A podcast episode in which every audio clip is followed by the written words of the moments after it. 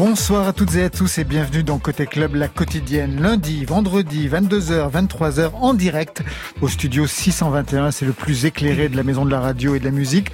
On dirait une pizzeria. C'est plein feu pour faire toute la lumière sur l'actualité musicale de toute la scène française et plus si affinités. Et des affinités ce soir, il y en a.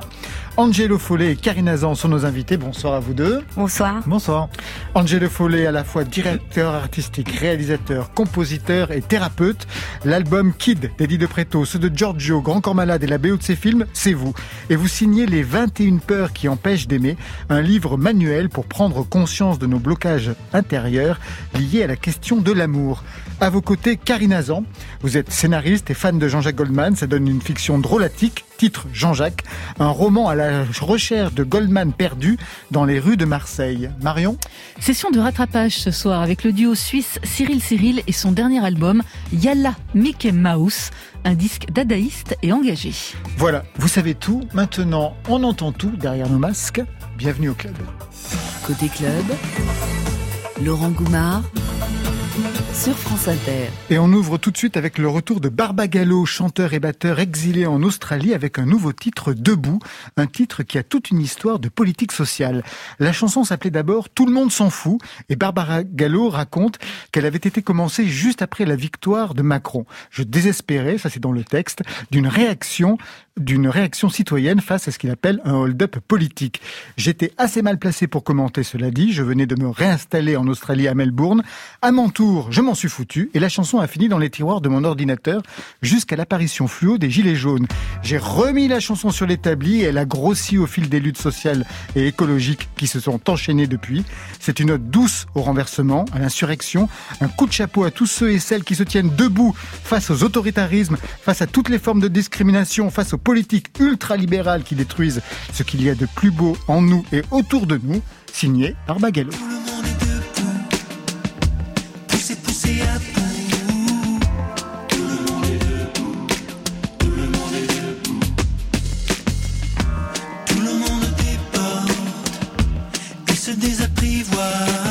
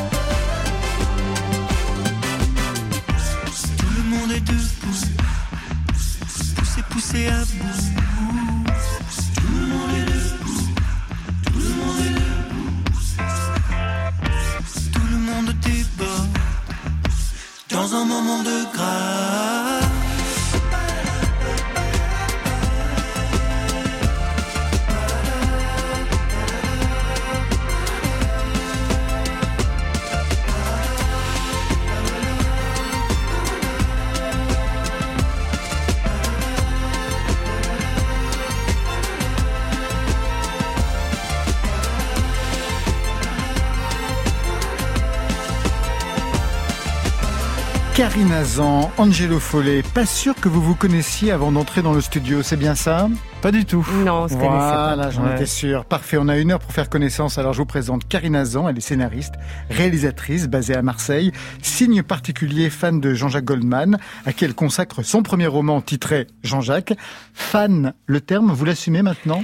Bah justement, c'est toute la question. C'est toute la question du bouquin, euh, entre autres, parce que fan, euh, c'est réducteur, c'est et en fait, euh, j'ai réussi à me le réapproprier en, en, écrivant ce livre, parce que finalement, ça parle euh, plus de d'une identité en devenir qui s'entortille comme ça autour d'un nom. Et du coup, bah, fan, euh, ça veut plus rien dire après. Angelo Follet, fan de Goldman, peut-être pas, mais dans votre adolescence, fan de qui? Il y avait des idoles? Euh, oui, plein. Euh, à l'adolescence, c'était vraiment Radiohead, mais je pense que c'est toujours le cas. ah oui, on ne change pas. Je pas vieilli, en fait. Moi, c'était Dave et ça n'a rien changé. c'était dur à assumer aussi, vous savez. Peut-être plus dur que Jean-Jacques Goldman. C'est gentil, merci, ouais. j'apprécie. Donc Radiohead pour vous. Hein. Radiohead, oui, essentiellement. Angelo Follet, je ne vous ai pas présenté, je ne vais même pas le faire. C'est Grand Corps Malade, que vous citez d'ailleurs dans votre livre, hein, vers la fin, Les 21 peurs qui empêchent d'aimer. C'est donc Grand Corps Malade qui s'y colle, et il a une question pour vous. Salut à tous, c'est Grand Corps Malade. Je crois, Angelo, que tu es dans Côté Club ce soir, si je ne m'abuse. Alors c'est l'occasion pour moi de te faire un petit coucou et de te poser une question. Alors Angelo, tu touches à tout, t'es impressionnant, t'es incroyable, je pèse mes mots. Euh, tu es compositeur, arrangeur, réalisateur, producteur musical pour plein de chanteuses, de chanteurs. Tu es aussi coach euh, d'artistes. Euh, D'ailleurs, donc avec euh, ton blog, avec euh, tout ton projet Balance Tapper, voilà, t'es allé très loin, qui t'a amené jusqu'à l'écriture d'un bouquin. Bref, je sais aussi par ailleurs que, que tu fais de la danse, que bon, après je garde mes petits secrets aussi pour le grand public sur tout ce que tu sais faire. Mais en tout cas, Angelo, si j'avais une question, ce serait celle-là. Parmi tout ça, si tu devais garder un truc, je sais que c'est une galère comme question, mais voilà, s'il y avait un truc que tu devais garder, une seule activité, rassure-moi, tu ferais de la musique, mon pote. Angelo Follet. Ouais, je pense que si j'étais seul sur une île déserte, je prendrais une guitare. Ça serait ça, ça serait ouais. la musique. Ouais, ouais. Grand Corps Malade, vous avez travaillé plusieurs fois avec lui, vous avez composé même la musique de ses films. Ouais. Vous évoquez son parcours dans votre livre. Que vous a appris cette rencontre, en fait? Mais tellement de choses. Euh, c'est un des, enfin, il, il, a, il a vraiment un, une histoire et un, une façon dont il arrive à sublimer ce qu'il vit et à le mettre en mots de manière assez euh, poétique et accessible. Euh, artistiquement, j'ai appris euh, qu'on pouvait euh, faire un morceau à partir de la version 1 et que c'était ok. Il y a une forme d'efficacité, mais qui est pas une espèce de feignantise mais plus de se dire bon bah voilà en fait on l'a le morceau et euh, et ça c'est vrai que je l'ai pas forcément retrouvé chez des artistes pop qui vont mettre 10 ans avant de faire un album euh, parce que voilà c'est au poil de cul etc alors je sais pas si je dois dire ça mais si vous avez le droit de dire ça poil de cul. On peut tous le dire d'ailleurs. Voilà. on va dire marketing et hold up ou pas ouais, marketing et hold up aussi. Vous avez bien compris qu'il y avait des mots interdits ici.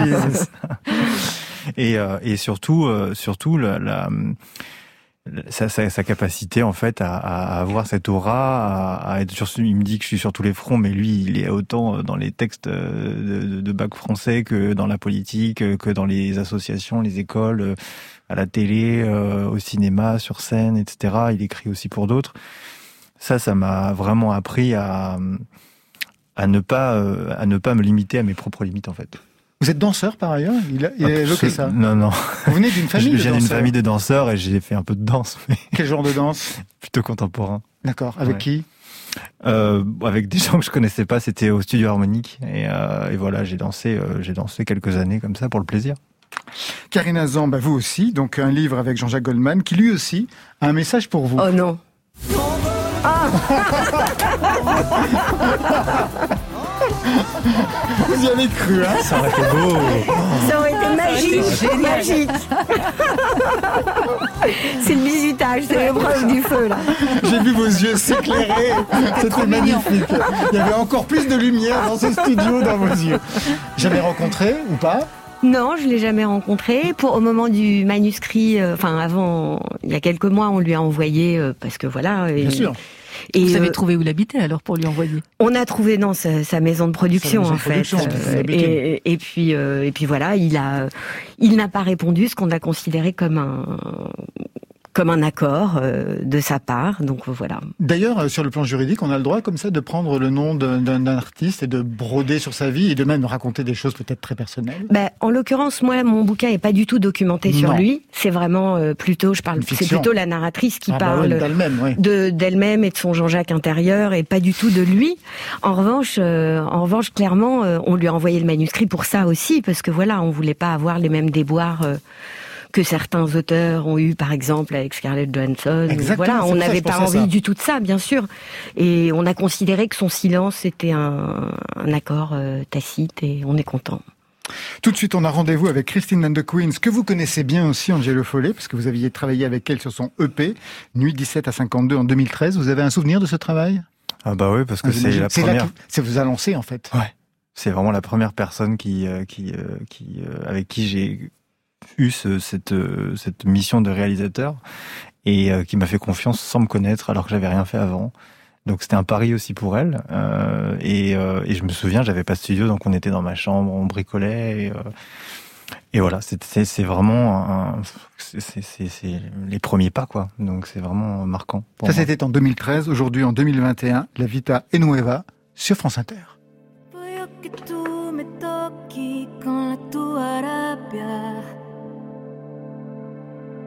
Che tu mi tocchi con il tuo furore.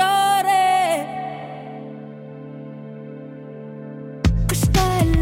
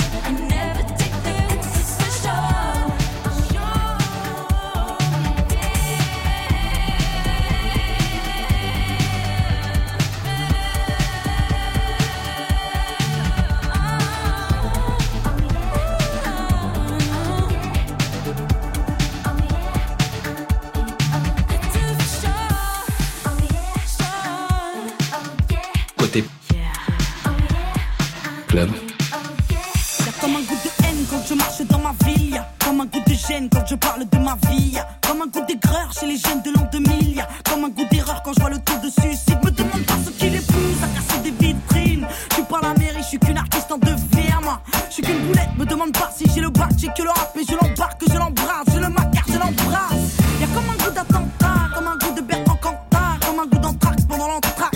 Y'a comme un goût de foulec, foulec chez les mots. Comme un goût de boulette, boulette sur les ondes. Alors ouais, on déconne, ouais, ouais, on étonne, non, non. C'est pas l'école qui nous a dicté nos codes, non, non. Et c'est Diams qui ouvre le plateau, Angelo Follet, comme elle ouvre votre livre 21 peurs qui empêchent d'aimer. Un mot sur la piste que vous donnez en citant en exergue les paroles de ce tube La Boulette.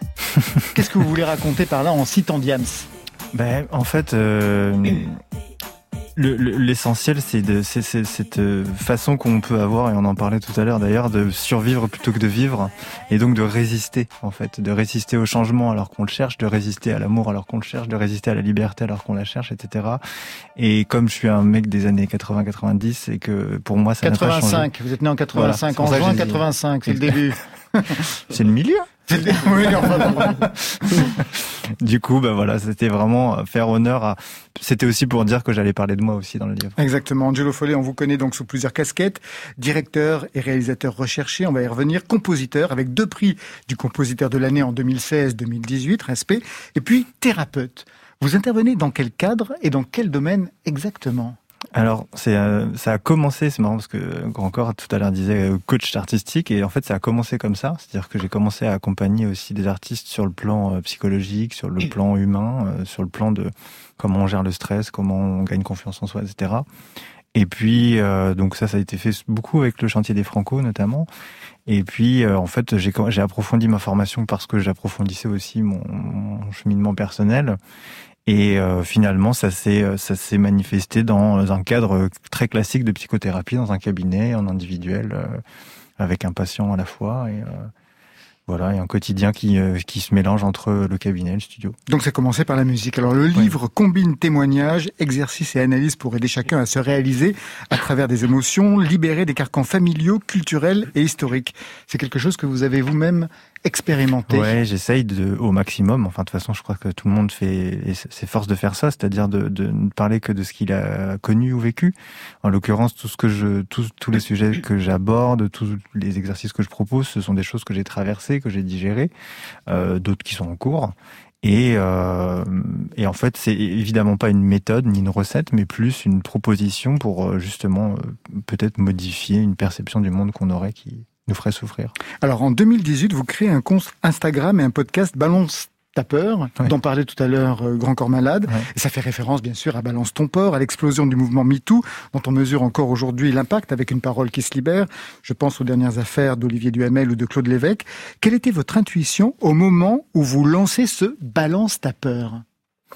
Alors, euh, l'intuition, c'est que j'avais la sensation de de voir que les le- le- tous les sujets qui étaient abordés, qui étaient problématiques, qui étaient conflictuels, etc., abordaient la peur de loin. C'est-à-dire qu'on parlait de la peur, on pouvait l'évoquer, on pouvait euh, dire le mot, on pouvait la nommer, mais on s'arrêtait jamais dessus. C'est-à-dire que et, euh, pour moi, ça, constituait peut-être un point de départ. C'est-à-dire, mais attendez, euh, si on se dit que la peur c'est euh, le déclencheur de telle crise, si on se dit que la peur c'est le déclencheur de telle émotion ou de telle situation conflictuelle, arrêtons-nous sur la peur dans ces cas-là et voyons un petit peu ce qui se passe en amont, quoi.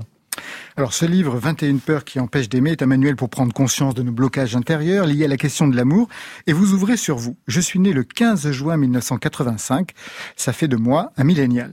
Non seulement nous avons été bercés par Internet et les écrans et avons fantasmé les boys et girls band, mais nous avons aussi cette particularité d'être obsédés par l'amour, le couple et la liberté. Et en fait, ce qui me trouble dans cette présentation, c'est l'apparition des To Be Free, des Worlds Apart et autres Spice Girls. Pourquoi dans cette présentation J'ai dit Radiohead pour faire bien. en oui, fait. oui, manifestement. Ça. Radiohead tout à l'heure, mais vous, comme tout le monde, vous avez fantasmé sur les Worlds Apart, Alliage et compagnie. Pourquoi ça arrive dans cette présentation C'est pour euh, remettre du contexte, c'est-à-dire que euh, c'était vraiment pour introduire l'idée que j'allais parler de mon point de vue et de ma petite expérience de mec de 35 ans euh, qui habitait en banlieue parisienne et qui euh, qui finalement ne se positionne justement pas comme un psychothérapeute ou un expert ou euh, quoi que ce soit, mais qui va voilà, qui va qui va évoquer des sujets qui sont euh, selon moi euh, universels. Quoi.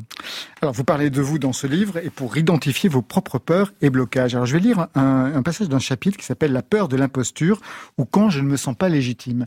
Et vous faites référence à un témoignage que vous avez reçu sur votre blog.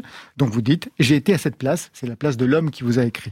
Pas celle de cette femme qui témoigne, mais celle de l'homme en face, celui qui a un certain succès dans tout ce qu'il entreprend. Les albums d'artistes populaires, la notoriété et qui finit par s'y habituer.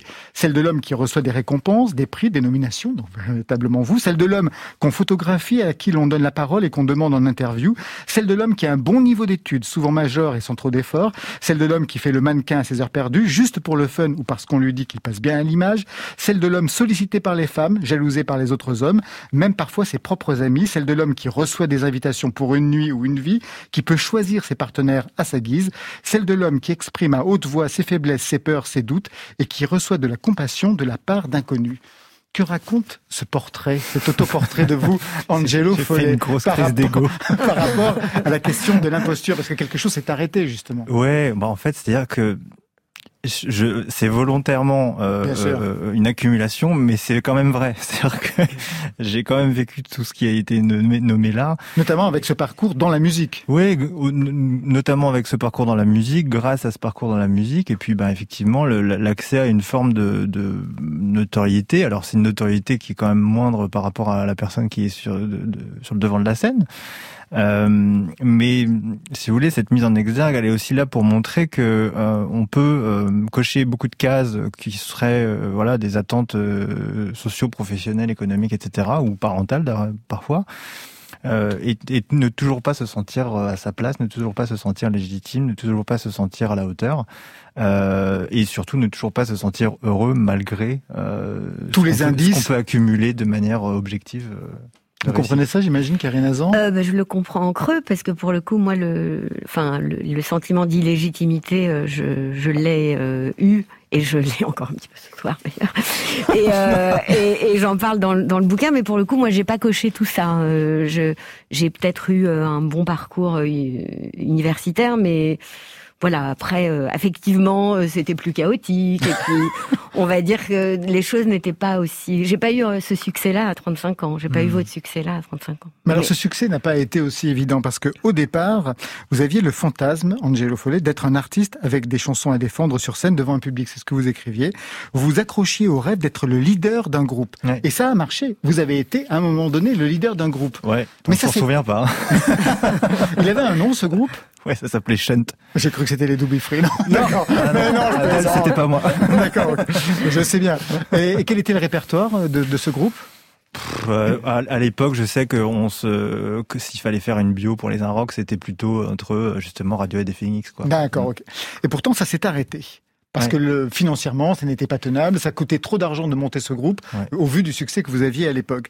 Ça a été difficile justement de renoncer à ce qui était votre projection, c'est-à-dire être le leader d'un groupe, être sur le devant de la scène. Ça a été difficile, mais pas très longtemps. C'est-à-dire que euh, justement, euh, ce qui est intéressant dans ce cheminement-là, c'est que euh, Parce que ça fait le, le chapitre d'un livre, hein, justement, Ouais, bah, sur le travail à mener. Ouais. j'avais beaucoup d'attentes, et je pense que c'était des attentes qui venaient aussi beaucoup, beaucoup de ma famille, qui ont, eux avaient l'habitude d'être sur scène. Ils- quand je les retrouvais en famille, etc., on se retrouve en famille, ils me demandaient alors comment ça va un tel, une telle, etc., comment ça va la, la musique, etc. C'était difficile de dire bah là euh, rien ou bah là, euh, vous savez, c'est comme un peu comme quand on bosse beaucoup dans la musique ou dans un certain milieu, vous croisez des gens et on vous demande toujours alors tu fais quoi en ce moment, t'as quel projet et c'est ça peut être compliqué de dire bah là en ce moment euh, Covid euh, pas grand chose. Donc euh, euh, l'idée c'était que c'était que surtout j'ai réalisé à ce moment-là que j'étais pas si à l'aise que ça en tant que leader sur scène à chanter mes chansons quoi. Et qu'il fallait donc lâcher prise pour pouvoir accéder à un autre statut. Exactement. Et alors, vous vous êtes mis à travailler pour les autres, c'est-à-dire Ouais. vous êtes passé dans l'ombre, et je voudrais qu'on entende quelques titres pour mesurer l'étendue de votre travail. Je crois à, à, à, à, que le nombre lutte contre l'oubli et je hais, hais, hais, hais, hais, déjà la triste nuit est 53. Karine Azan, vous l'avez identifié? Quoi donc? Ce qu'on vient d'entendre, la chanteuse? Non, parce qu'en fait, elle a bien changé de voix, en fait. Elle avait une voix très enfantine à ce Quoi, c'est moment-là. Angèle Non, c'est Christine and the Ah, Queen. Ah, c'est marrant. Ouais. non, non, mais en effet, il y a Oui. quelque chose qui... Ouais, ouais, c'était Ouais. une autre époque. Elle a mué. Elle a mué. Deuxième extrait. Tu seras viril, mon kid, tu y seras ta puissance masculine pour contrer cette essence sensible que ta mère nous balance en famille. Elle fatigue ton invulnérable Achille. Tu seras Donc vous avez travaillé sur cet album, hein, The Kid, euh, d'album de, de d'Eddie de Preto, Ouais. et j'imagine que ce qu'il raconte sur la virilité a fait sens pour vous, parce qu'on retrouve justement ce problème quant aux images de la virilité dans ce livre. hein. Oui, ben c'est euh, on- moi je, me, je pouvais me retrouver pas mal dans, dans cette histoire-là et dans aussi la, la, la domination ou la, la dominance de la mère aussi euh, qui, qui peut jouer sur euh, et avec l'absence du père aussi. Et, euh, et c'est vrai que euh, sa sensibilité à ce moment-là euh, de, de, de nouvel arrivant dans le milieu, etc., était, était extrêmement touchante et le sujet de la masculinité pour moi l'est toujours. Donc euh, Vous avez vraiment été à, à l'origine hein, des, des, des- Moi, c'est mon truc. C'est Ouais. en fait, j'arrive pas, à me, j'ai j'ai pas réussi à me lancer en tant que groupe, mais par contre, c'est mon truc vraiment de de- d'être là au début. la preuve avec euh, eh ben ça. Enfermé dans mon petit chez moi, j'ai quitté la rue. Les faux potes pour les concerts. Avec mes frangins, on est sur la route, on a déchiré les posters qui traînaient dans nos chambres d'ado. Ouais, je prends de la hauteur. Mais j'ai peur de la chute. Que ça change mon visage, car faire de la thune modifie la terre. Alors, Angelo Follow, Giorgio, Ouais. deuxième album. C'était pas a- le seul, hein, parce que vous avez travaillé ensuite encore avec lui. Ouais, c'est ça. Il y a eu Hera et il y a eu euh, là le dernier, le quatrième qu'on a, qu'on a, Exactement. On l'a reçu euh, dernièrement euh, Ah. Ouais, il est venu ici. Pour ça, j'avais regardé. Ah, on c'est avait vu apparaître votre. Il m'a pas dit. Et le succès donc est arrivé en étant dans l'ombre de ces artistes. Ouais.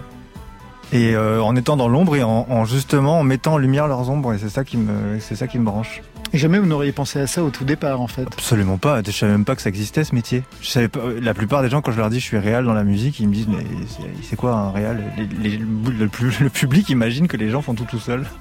Ce qui est souvent le cas, hein, mais au départ. Après, on a besoin de s'entourer pour affiner un peu son œuvre.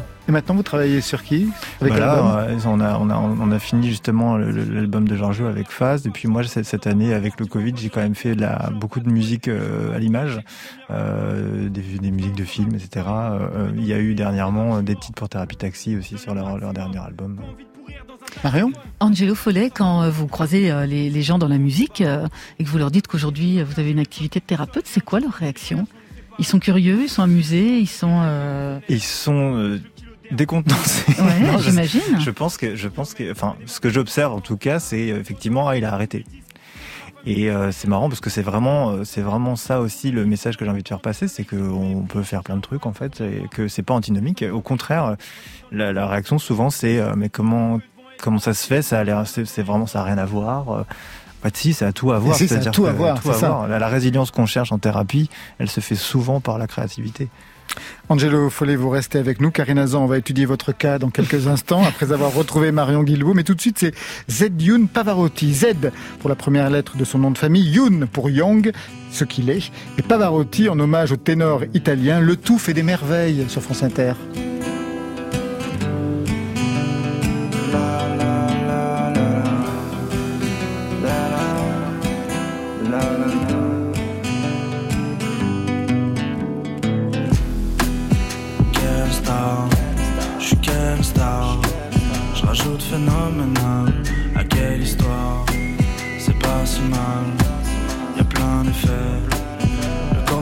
Personne qui touche la terre. T'en vas pas, mon règne. Dur à l'air sol. L'or n'a pas beau mettre. L'être que perdent les hommes qui font le rêve,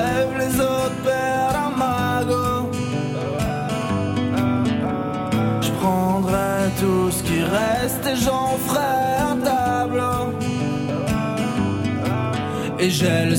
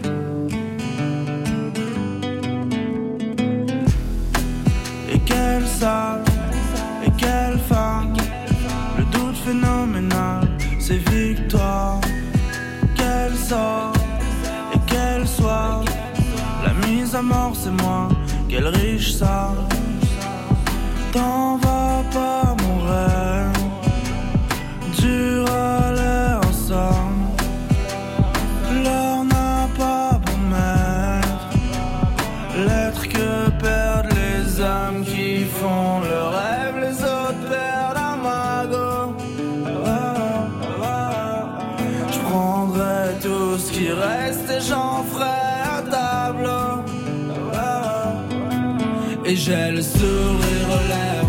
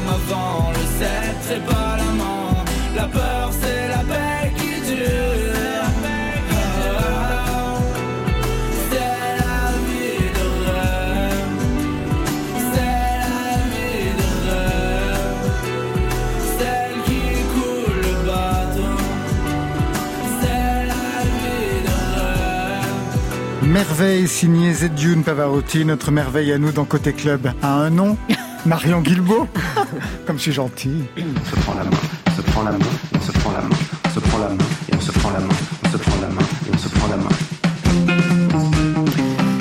se prend la main avec Cyril Cyril, un duo qui s'est choisi comme nom un double prénom, le sien. Cyril comme Cyril Yeterian, disquaire, fondateur du label Genevois Bongo Joe, ex-Mama Rosine, et comme Cyril Bondy, identifié avec le jazz expérimental d'un groupe Laten.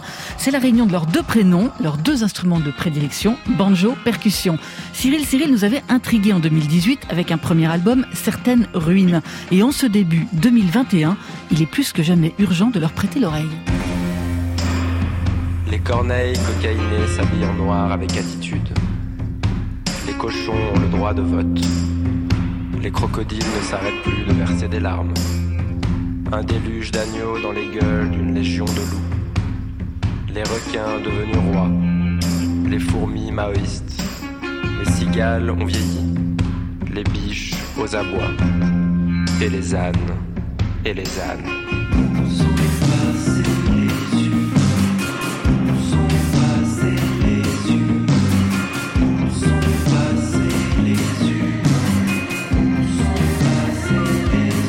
Sont passés les humains C'est la question qui agite ce disque, aussi extatique que politique. Car des hommes, il y en a trop, il y en a partout, mais de l'humain, beaucoup moins. Alors de l'humain, Cyril Cyril va en chercher, va en proposer dans une musique aussi emmêlée que leur chevelure, impossible à cataloguer. Cyril Cyril redoute la bêtise, le tourisme de masse, l'imposture des postures, la catastrophe écologique qui menace. Leurs chansons alertent, mais ne donnent pas de leçons. Ce ne sont pas des misanthropes, on ne tient pas un magasin de disques avec de l'aigreur.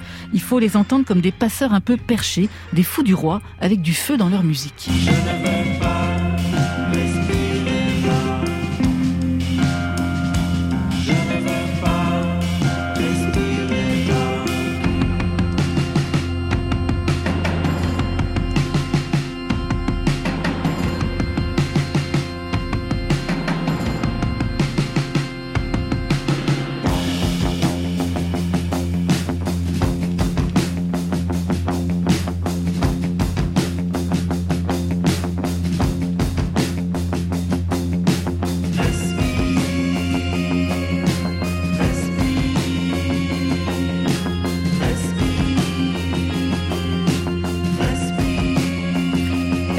Dans le grisou, c'est pas toujours évident avec les masques de respirer en ce moment. C'est un des titres de Yala Mickey Mouse. C'est le dernier album de Cyril Cyril, un disque qui sonne comme une invitation au voyage non organisé. Un répertoire qui emprunte beaucoup à l'Orient, au folklore, à la musique répétitive, à la trance. Une écriture hypnotique, des phrases plus déclamées que chantées, comme des mantras pour conjurer le mauvais sort qui semble peser sur la planète en ce moment. Chaque chanson est un trip, Yala Mickey Mouse est un disque qui va vite, 40 minutes en tout, comme pour prendre de vitesse une époque qui déconne. L'autoroute blanche, la piscine le dimanche, le Mont Saint-Michel, l'heure de pointe.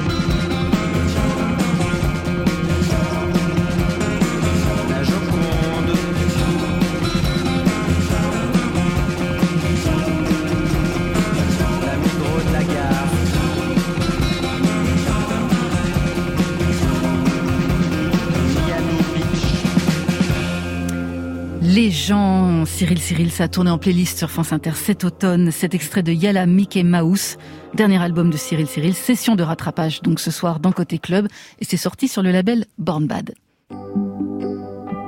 Côté club, Club. sur France Inter. Je vous dirai ma vie dans son nu le plus blême, dans les matins pâlis où plus rien ne protège. Je mes cris jusqu'au plus imbécile, je vous livrerai tout jusqu'au bout de mes cils. Tous mes gestes promis, tout ce que je pense, de mes coups de colère à mes coups de romance, en toute complaisance, en toute impudeur, compte rendu fidèle de toutes mes heures. Et c'est par ces mots de Jean-Jacques Goldman que vous ouvrez votre premier roman, Karine Azan, Jean-Jacques. La chanson s'appelle Je ne vous parlerai pas d'elle. C'est pas la plus connue. Non, mais c'est, je trouve, une très très belle chanson et qui est très pudique aussi. Enfin, qui déjà annonce des choses sur ce qu'il fera après. et voilà, qui est tout en délicatesse. Comme lui. Comme vous. Jean-Jacques, c'est donc votre premier roman, un roman d'enquête sur lui et retour sur soi pour Karine H, la narratrice, donc un roman d'apprentissage pour cette documentariste, scénariste, la quarantaine, qui après une vie de bobo parisienne, débarque à Marseille pour y suivre son compagnon. Et là, dans cette ville foutraque, tout se réveille. C'est le retour du refoulé. Son amour d'adolescente pour Jean-Jacques Goldman renaît parce qu'il vit à Marseille. Et le roman raconte cette passion, d'abord honteuse. C'est plus facile d'aimer Cure dans certains milieux qu'un chanteur aussi érotique qu'un éclairage de supermarché. C'est vous qui l'écrivez, et là encore, vous vous retenez. Le roman, donc, c'est le retour du refoulé. Vous vous lancez à la poursuite de Jean-Jacques. Vous menez l'enquête. Vous rencontrez la femme qui a vu l'homme qui a vu Goldman acheter un poisson dans un patelin des environs de Marseille. Et la scénariste n'est pas loin. Une enquête va devenir un film avec des témoignages, des attentes. Karine rencontrera-t-elle Jean-Jacques? À vous de lire. Vous avez vu? Parfait. Merci. Goldman, c'est une passion qui... J'adore teaser les, les trucs. Ah Alors. Hier, je me suis Mais vous éclaté. êtes, euh, bon, aujourd'hui, hein, j'adore ça. ouais, Ouais. Parce que j'essaie toujours de... bon. Goldman, une passion qui commence jeune, 13 ans, il en a 27. Vous êtes à l'hôpital. Mais en fait, tout s'explique. Vous étiez malade. non, Non, c'était mais- l'appendicite. Oui, non, mais je pense que pour le C'est la narratrice. C'est, mais ça correspond vraiment à une tranche d'âge particulière où, où voilà, on, on s'ouvre à, à l'inconnu et, et pardon, et on choisit euh, précisément des amours impossibles parce que si elles étaient possibles, euh, ce serait trop effrayant pour revenir à- aux peurs euh, dont parlait Angelo. Donc on, on- on choisit justement le, la personne avec qui ça n'arrivera jamais. Et en plus, la personne la plus inoffensive, peut-être. Oui, absolument. C'est vrai que contrairement à d'autres chanteurs, euh, il n'est pas en colère, il n'est pas euh, Sexuel. Non, il n'est pas très sexué. C'est vrai que bon, il est quand même très beau. Faut arrêter Oui, non, mais ça, Bon, bien sûr. Il a des yeux, des cils, euh, etc. Non, mais effectivement, c'est pas un chanteur euh, à minette, quoi. C'est pas quelqu'un qui chante l'amour beaucoup, euh, même assez peu. C'est quelqu'un qui va plutôt euh, chanter des choses sur le courage, sur l'espoir, sur l'exil beaucoup, sur la société, vachement aussi. Donc euh, oui, on est loin de, du chanteur à minette euh, que vous avez envie de rejoindre dans les loges en déchirant vos vêtements, quoi. Le roman, c'est l'apprentissage d'une acceptation de soi. Ça rejoint un petit peu votre livre manuel, Angelo Follet. Pas facile au départ parce qu'on a le sentiment, à vous lire, qu'Aimé Goldman fonctionnerait comme un marqueur social. Euh, soyons honnêtes un petit peu, c'est-à-dire que dans certains milieux, moi, on se foutait vraiment de ma gueule, quoi. J'étais, j'étais vraiment pas crédible, et c'est d'ailleurs pour ça que j'ai, j'ai été lâche et que euh, et que je l'ai, j'ai fini par le taire. Oui, je l'ai renié, euh, euh, voilà, comme une espèce de tâche de naissance imaginaire, comme la tâche dans Philippe Roth, quoi, le truc qu'on qu'on nous- qu'on veut surtout oublier, mais qui vous rattrape parce que le goût c'est irrépressible, c'est là et et ça vous suit, quoi. Angelo Follet avec Radiohead, il aurait été votre bourreau, j'en suis sûr. Ah, c'est sûr, Il aurait craché dessus. sûr. Karine Arrache euh, raconte euh, l'avoir aimé aussi pour son nom, et ça c'est très intéressant, Goldman, en rapport avec sa propre histoire familiale, notamment le parcours de son grand-père maternel. C'est une fiction ou c'est véritablement votre histoire Non, c'est vrai. euh, ce grand-père, euh, c'est mon grand que j'ai jamais connu. Jamais connu, ouais. Euh, mais oui, oui, c'est vrai. Et, et en, en fait, c'était pendant une conversation avec mon éditrice à un moment, euh, il a surgi comme ça, euh, et je me suis dit, c'est vrai aussi que euh, il y a eu avec la figure de Goldman ce, ce juif polonais. Euh, comme ça, euh, brun, doux, euh, gentil, euh, que j'ai pas connu moi, et qui d'ailleurs euh, devait s'appeler Goldschmidt, et puis qui a changé de nom euh, pour des circonstances voilà historiques. Et, et c'est vrai que quand je m'en suis rendu compte, mais ça d'ailleurs, je suis assez, je suis pleine de gratitude pour mon éditrice parce que c'était pas dans la première version, et c'était vraiment en discutant avec elle que euh, il a émergé et que je me suis rendu compte que euh, à côté de du petit copain euh, rêvé euh, de du grand frère de l'ami de l'oncle il y a eu aussi ce grand père lointain et, et héroïque que je n'ai pas connu et qu'il a incarné. Dans le roman, Karine consulte des sites de fans et il y en a un qui attire son attention parce qu'il y a des fans qui se livrent à des exégètes, des Ouais. exégèses sur ces chansons, Ouais. notamment euh, Puisque tu pars. Ouais. Alors moi, je voudrais qu'on écoute deux chansons pour comprendre ce qui se joue pour vous.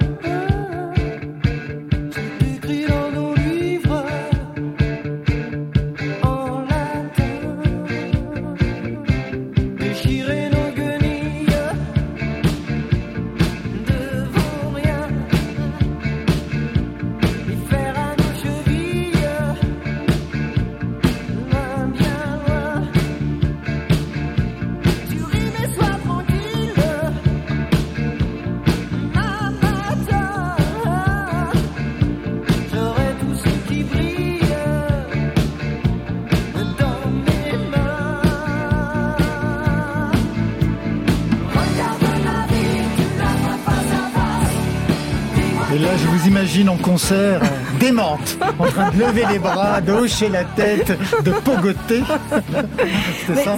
C'est vrai qu'en concert, en- oui, cette chanson, elle est, euh, elle est, euh, elle est jubilatoire parce que c'est vraiment les temps messianiques. On en rêve tous, quoi, de transformer les grilles en jardin. Et mais euh, disons que les, con- les concerts de Goldman, il y avait un truc de, de joie collective.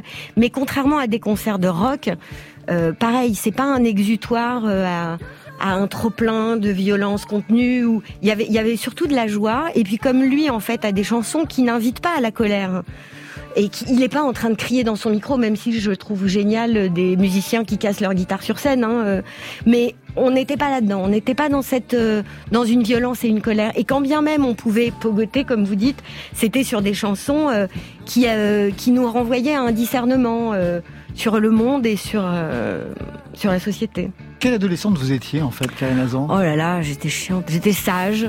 J'étais, euh, j'étais complètement dingue de cinéma. Donc euh, j'étais plutôt bonne élève, même très bonne élève, mais ça, c'est pas du tout. euh, comment dire, une voie vers le bonheur. Donc je me suis dit que j'avais été con, que j'aurais peut-être pu euh, m'éclater un peu plus. Mais euh, non, j'étais, j'étais assez passionnée quand même, hein. Assez euh, enflammée euh, et un peu lourde, je pense. Un peu lourde.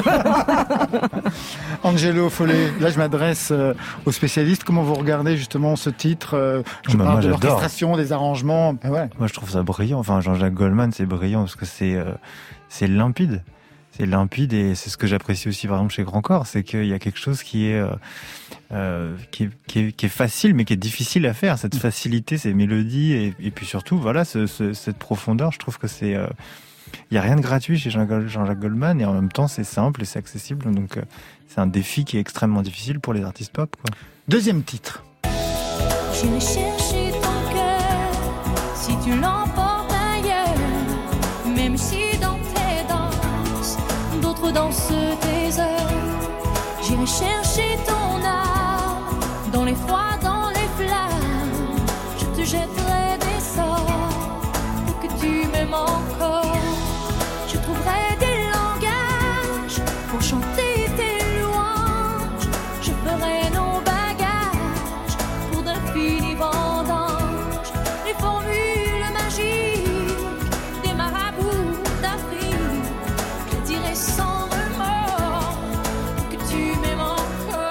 Là, il faut raconter le off. Il faut vraiment s'imposer face à Stéphane Le Guenec, qui voulait couper la chanson avant, qui m'a dit vas-y, vas-y, vas-y. Et moi, je voulais qu'elle parle des nuits, des forêts magiques et tout Mais ça. oui. Les envolées, j'adore ça. J'adore cette chanson. Et pour autant, au début du livre, parce que tout le livre est une résilience justement, mais au début du livre, le fait qu'il collabore avec Céline Dion, c'est quelque chose qui serait plutôt mettre à, à son passif. pour Oui, vous. oui, oui, bien sûr. Ben, il y avait- c'est, c'est, c'est, il s'est compromis, quoi, euh, disons.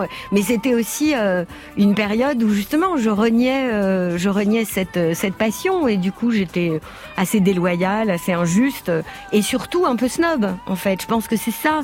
Et et je pense qu'on peut aimer Goldman et aimer Proust, en fait. Bah, bien entendu. Et c'est ça qui est bien. Et, et je pense que j'avais du mal à soit à fréquenter les bonnes personnes, soit à m'ass- à assumer ça vraiment. Est-ce que vous aviez aussi le sentiment, plutôt qu'en en choisissant justement Jean-Jacques Goldman, d'affirmer qui vous étiez véritablement à l'adolescence face aux, aux autres, à votre famille, à l'entourage que, que vous aviez, Karine Azan peut-être? Est-ce que quoi, Est-ce que c'était peut-être une façon de s'affirmer? Oui, bien sûr, bien sûr. par la négative, en fait, par plutôt le- l'effacement, plutôt que d'être fan de, euh, de, de chanteurs hypersexuels ou hypersexuels? Oui, probablement, c'est vrai, c'est très juste, mais vous devriez être thérapeute, Laurent Goumard. Je suis d'accord. Il y songe, il y songe. J'y pense, vous savez. Non, mais clairement, l'effacement, euh, c'est inscrit dans, dans, dans, ma, dans mon histoire, très in- indéniablement. Vous êtes réalisatrice, vous êtes scénariste. Scénariste, on le comprend tout à fait quand on lit le, le- le roman. La narratrice mène l'enquête en faisant un film. Est-ce que c'est quelque chose que vous avez aussi tenté ou c'est véritablement de l'ordre de la fiction? Non, alors ça c'est marrant parce qu'en fait, euh, j'ai il y a quelques années, bon, j'arrivais à Marseille et Et je venais d'avoir une petite fille, et puis comme je suis pas euh, Jean-Claude Carrière, on m'appelait pas vraiment. Donc je suis un peu tombée dans un trou. Et j'ai repensé à cette histoire, parce que ça c'est vrai quand mon mari m'a dit, euh, mais tu sais, il habite à vol d'oiseau à un kilomètre de chez nous. Et je me suis dit, mais pourquoi je ferais pas un documentaire? On avait vu beaucoup de mockumentary avec mon, mon compagnon, et on trouvait ça génial. Et je me disais, bah oui, tiens, quelle bonne idée. Et donc je me dis, bon allez, je vais, euh, je vais chercher des subventions. Donc je commence à écrire une note d'intention. Et euh, c'est euh, le premier chapitre. Donc je lui fais lire et il me dit non mais Karine laisse tomber écrire un roman. et donc voilà, c'est comme ça que ça a commencé en fait. Mais mais il y a eu ce désir de documentaire. Ouais. Et pour autant, à un moment donné, il y a un scénario qui apparaît dans le, dans le roman, un scénario qui met en place une fiction absolument terrible Ouais. avec Jean-Jacques Goldman. Oui, ben ça c'était euh, c'était pour m'amuser un peu parce que c'est vrai que je suis scénariste de, de fiction télé. Euh, J'adore hein, ce que je fais, Euh, mais c'est vrai qu'il y a aussi beaucoup de contraintes dans la fiction télé. Enfin, elle, elle change maintenant avec les plateformes. On a de plus en plus de liberté, les scénaristes prennent le pouvoir et tout.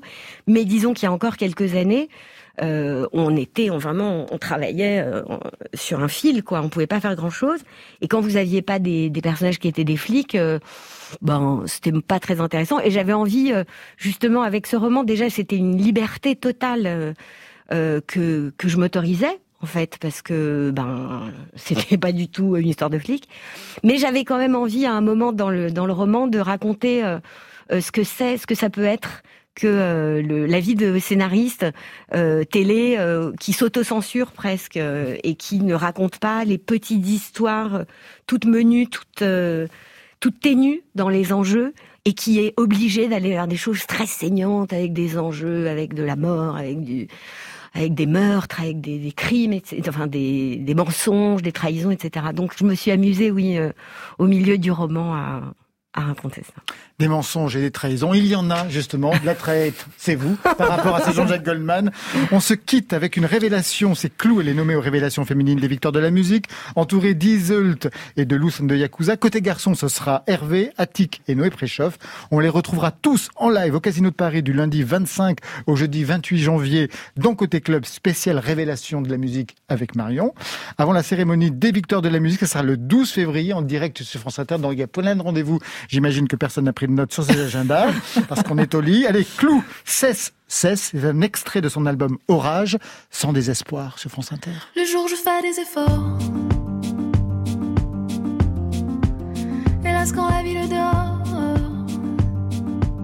V'là les rêves, v'là les rêves, v'là les rêves que je fais de toi. Le jour je bats les records. Mais quand change le décor. V'là les rêves, v'là les rêves, v'là les rêves que je fais de toi. Et je voudrais que ma tête là cesse de tourner comme un manège de bois. Mais je voudrais que ma tête là cesse de se jouer, se jouer de moi. Je voudrais que ma tête là cesse de tourner comme un manège de bois. Mais je voudrais que ma tête là cesse de se jouer, se jouer de moi. Le jour je suis matador. Hélas, la nuit frappe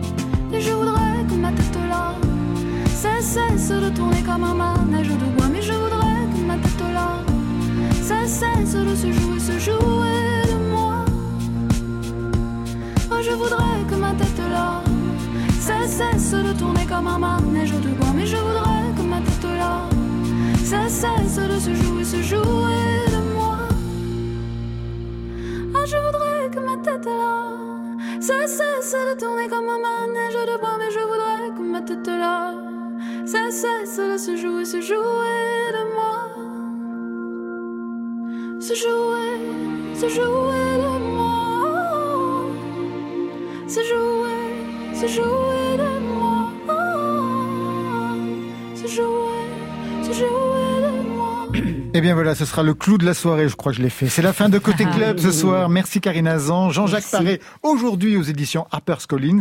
Et puis il y a un film en stand-by, hein, Maman, Mamaz. Mamaz, qu'on pourra voir dans les festivals s'ils ont lieu au printemps. Angelo Follet, merci à vous. 21 peurs qui empêchent d'aimer, c'est chez Albin Michel. Marion, Il y a la Mickey Mouse, le dernier album de Cyril Cyril, est disponible sur le label Born Bad. demain rendez-vous à 22h, ce sera Sauvage avec Ours et Mesparo. Marion?